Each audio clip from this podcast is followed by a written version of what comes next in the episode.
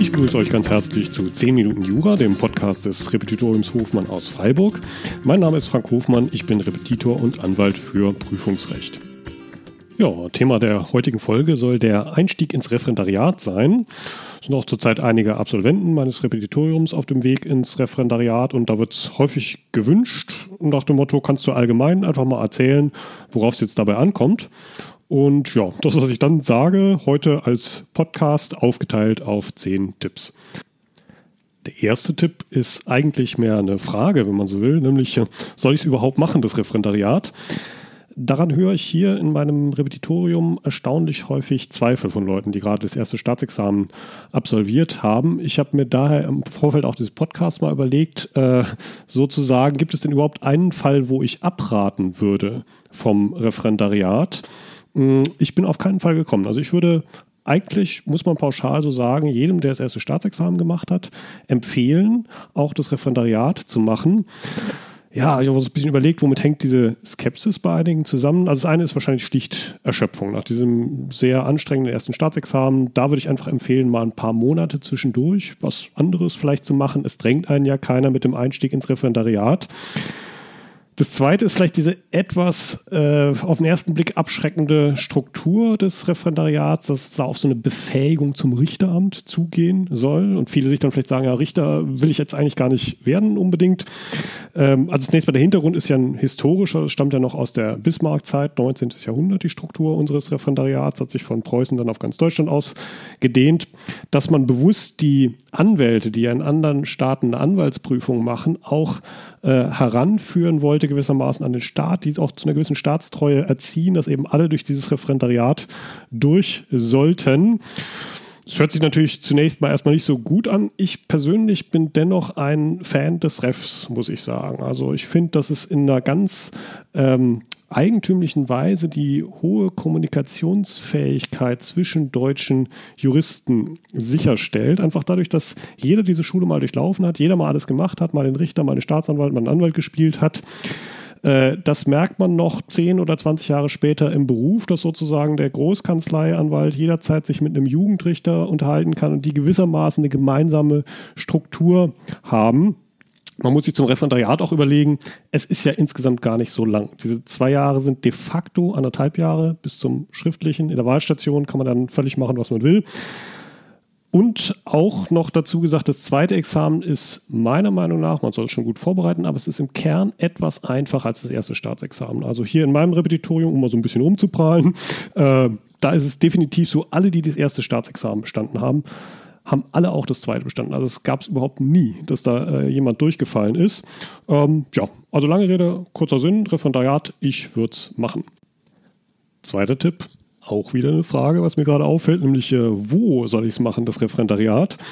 Ähm, also ich fange mal damit an, wonach ich nicht gehen würde, nämlich nach der Frage, wo denn das zweite Staatsexamen vermeintlich schwieriger oder einfacher ist. Es mag da so ein ganz sanftes angedeutetes Süd-Nord-Gefälle geben, aber letztlich meiner Erfahrung nach sind die Unterschiede nicht so groß, ist, dass es jetzt lohnen würde, äh, danach zu differenzieren, wo man hingeht. Ich würde mich eher fragen, wo könnte ich mir denn später vorstellen zu leben und zu arbeiten? Wo möchte ich denn gerne hin? Denn häufig ist es so, dass man erste berufliche Beziehungen, die man dann später weiter ausbaut, auch durchaus schon im Ref selber macht, also an dem Ort, wo man dann arbeitet und eingesetzt ist. Ja, also so Fragestellungen, wie will ich eben eher im Süden oder im Norden von Deutschland, äh, wo sehe ich mich eher, sehe ich mich eher in einer kleinen Stadt, in einer großen Stadt, äh, möchte ich gerne mein Referendariat da machen, wo ich ursprünglich herkomme. Äh, wenn ich in eine Großkanzlei strebe, dann gehen natürlich nur bestimmte Städte, eher große Städte. Ähm, übrigens, wenn ich in so eine bestimmte große Stadt will, die ja häufig auch dann beliebt sind fürs Ref, Städte wie Köln, Frankfurt, Berlin, ähm, dann sich ruhig auch mal überlegen, sich im Umland zu bewerben. Also das so hier Erfahrungen äh, im Kreis der Schüler meines Repetitoriums eigentlich immer sehr gut, äh, dass die Pendelei dann letztlich doch nicht so anstrengend ist, wie man sich das am Anfang vorstellt und man eben äh, auf die Art und Weise einen eleganten Weg häufig findet, dann doch in der Stadt leben zu können, wo man sich das vorstellt. Tipp 3, wie starte ich durch ins Ref? Äh, also die ersten drei Wochen hat man ja eigentlich immer erstmal so einen Einführungskurs. Da würde ich mir weiter gar nichts groß vornehmen. Das ist einfach Socializing, Leute mal kennenlernen.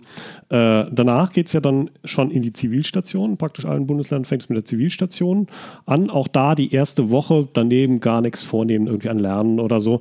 Da geht es erstmal darum, dann seinen Richter oder seine Richterin kennenzulernen und die erste Akte zu machen. Und da ist man in der Regel auch, wenn man das ja noch nicht so gewohnt ist, dann ganz gut damit beschäftigt, sich da einfach mal rein zu grooven und zu sagen, das möchte ich jetzt ordentlich machen. Und das ist auch das, wo ich äh, wenn überhaupt fachlich, dann in den ersten vier Wochen Schwerpunkt drauf legen würde. Man braucht im Grunde eine gute, kurze Einführung. Wie schreibe ich von den Formalien her so ein Zivilurteil? Und an der Stelle kann ich euch eine Empfehlung, einen Tipp geben, nämlich es gibt ein kostenloses Skript auf meiner Website zu genau dem Thema, die ersten Wochen in der Zivilstation.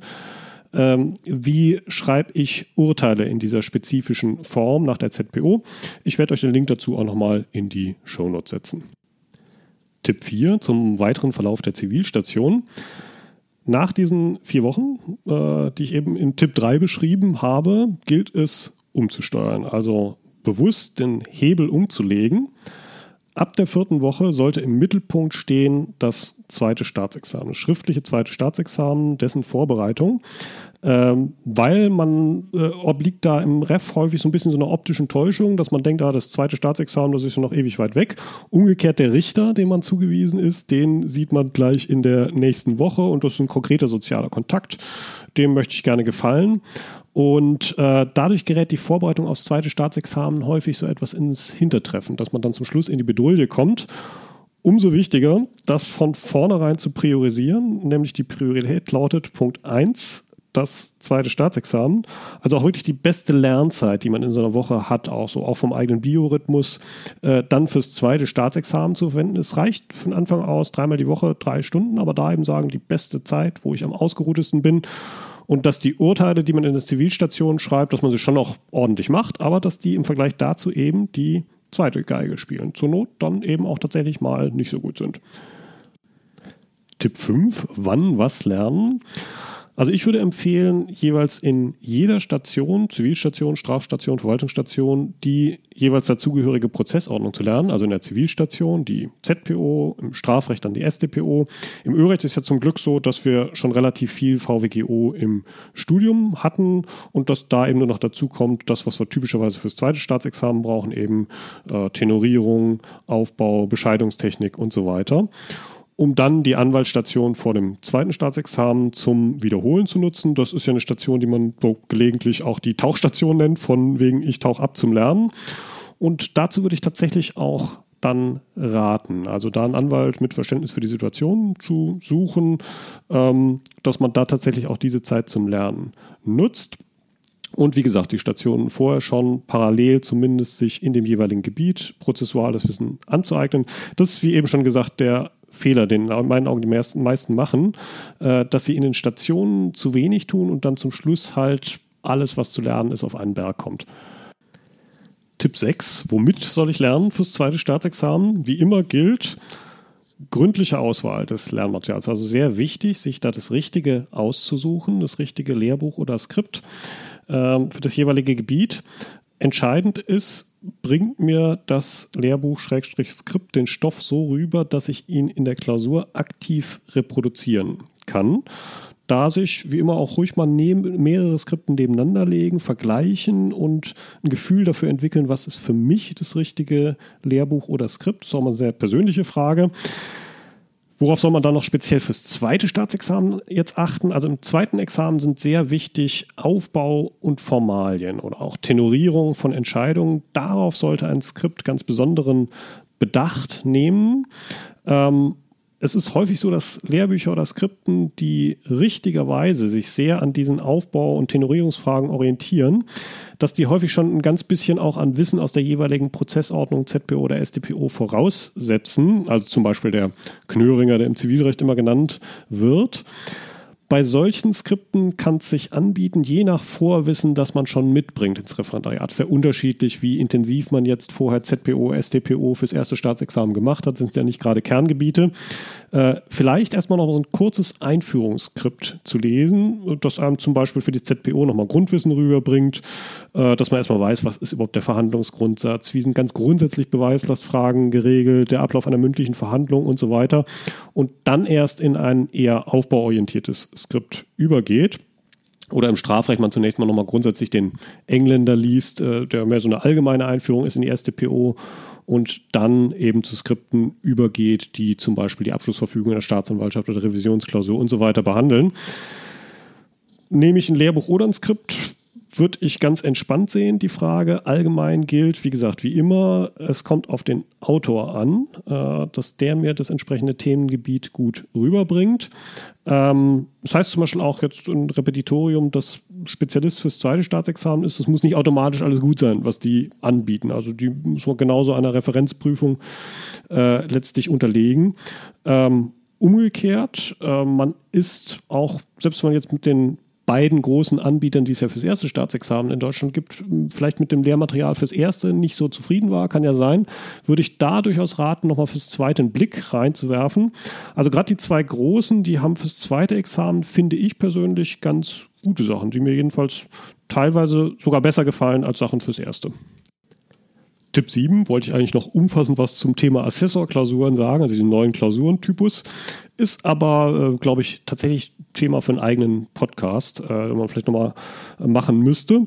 Ähm, es ist wirklich ein anderer Klausurentypus, deswegen äh, wäre jetzt mein Tipp als Tipp Nummer 7 nicht unbedingt sofort mit Schreiben beginnen, sondern erstmal anschauen, was ist das für ein Typus, ruhig auch erstmal Klausuren lesen, also einen Fall lesen, kurz überlegen, wie würde ich jetzt rangehen und dann direkt die Lösung lesen. Das ist in allen Gebieten ein ganz guter Vorbereitungsprozess und speziell auch bei den Assessorklausuren. Tipp 8, juristische Kommentare. Man darf ja im zweiten Staatsexamen die Kommentare benutzen. Ein großes Privileg. Und ähm, die würde ich mir tatsächlich von Anfang an auf den Schreibtisch stellen zur Not in der alten Auflage, dann zahlt man nicht so viel äh, und mit denen auch gleich üben zu arbeiten, wenn man Fälle löst oder sonst Sachen nachschlägt, mit denen sozusagen familiär werden. Ähm, denn jeder von denen hat sozusagen seinen eigenen Charakter, so ein bisschen so wie ein Haustier. Und äh, also macht einen Unterschied, ob man jetzt Sachen im Paarland nachschlägt, der ja demnächst Grüneberg heißt, äh, oder ganz anders seine Sachen geht an der Thomas Putzo, wieder anders der Fischer und so weiter. Und einfach, dass man äh, da einen schnellen Zugriff auf äh, die Stärken der jeweiligen Kommentare nutzen kann in den Klausuren, dass man dann einfach weiß, wo stand im Thomas Putzo nochmal ein cooles Aufbauschema und so weiter. Einfach die Tricks wissen. Ähm, also mit den Kommentaren von Anfang an arbeiten. Tipp 9, die zeitliche Gesamtanlage des Reps. Einiges davon hatten wir eben schon in anderen Tipps. Ähm, also wie gesagt, nochmal kurz, ich würde das zweite Staatsexamen unbedingt an die erste Stelle setzen, dass sich wirklich durchgängig klar machen, das ist das Wichtige und demgegenüber spielen die Stationen vergleichsweise nur die zweite Geige in jeder Station die jeweilige Prozessordnung dazu, Zivilstation, ZPO, Strafstation, StPO und so weiter. In der Anwaltsstation dann die Gesamtvorbereitung und noch Lücken schließen aus Gebieten, die man vielleicht noch nicht so hatte, Zwangsvollstreckungsrecht, sonst was. Ähm, ich würde, was das materielle Recht anlangt, durchgängig in jeder Woche mindestens einmal auch materielles Recht wiederholen. Also da langt nicht viel, also ein Vormittag langt. Äh, das ist sozusagen wie so eine Fremdsprache, die man aktiv hält. Tipp 10 eigentlich eher eine Anregung, nämlich äh, zum Thema Wahlstation, da einfach was Schönes zu machen. Und zwar ja, auch gerne ins Ausland zu gehen.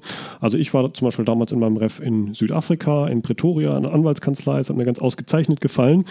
Ähm, Begründung, also für warum Ausland, beziehungsweise warum was Schönes. Ähm, also im zweiten Examen ist es zunächst mal ähnlich wie im ersten Staatsexamen, nämlich äh, auf das Schriftliche kommt es im Endeffekt für die Note an. Das determiniert die Komplettnote, wie ich da rauskomme. Verglichen damit ist das mündliche, ja, ich will jetzt nicht sagen äh, Witz, aber zumindest überschaubar in der Vorbereitung. Äh, das heißt also, die Vorbereitung in der Wahlstation, das kriegt man locker nebenher dann hin. Und ich finde es einfach auch psychologisch dann gut. Das, also die Wahlstation, da muss meiner Meinung nach irgendwas wie eine Belohnung hin nach dem Schriftlichen. Ähm, ja, deswegen auch die Idee mit dem Ausland. Hoffen wir, dass es bis dahin wieder geht. Also nochmal kurz zusammengefasst, alle Tipps ist am Anfang in den ersten vier Wochen locker angehen lassen, dann so ein bisschen den Schalter umlegen Richtung zweites Staatsexamen, das mit Sinn und Verstand anplanen. Wie gesagt, am Anfang reichen eigentlich dreimal pro Woche drei Stunden ordentliche Lernzeit. Lehrmaterial sich sorgsam auswählen, so wie immer. Kommentare sich auf den Tisch stellen, auch gerne in der alten Fassung und dann gucken, dass man in jeder Station grundsätzlich das Wissen sich aneignet zu der dazugehörigen Prozessordnung. Jo, dann kann eigentlich nichts mehr schiefgehen mit dem Ref. Das soll es für heute gewesen sein. Wenn euch der Podcast gefallen hat, dann würde es mich freuen, wenn ihr ihn abonniert. Ihr findet alle Folgen auch immer auf meiner Website www.repetitorium-hofmann.de. Dort findet ihr auch einige kostenlose Skripten für euer Studium. Wenn ihr Wünsche habt, was ich in diesem Podcast mal besprechen soll, dann schickt mir einfach gerne eine Mail. Die Adresse findet ihr auch auf meiner Website. Ja, würde mich freuen, wenn ihr dem Podcast weiter folgt. Macht's gut, viel Erfolg in euren Klausuren und tschüss.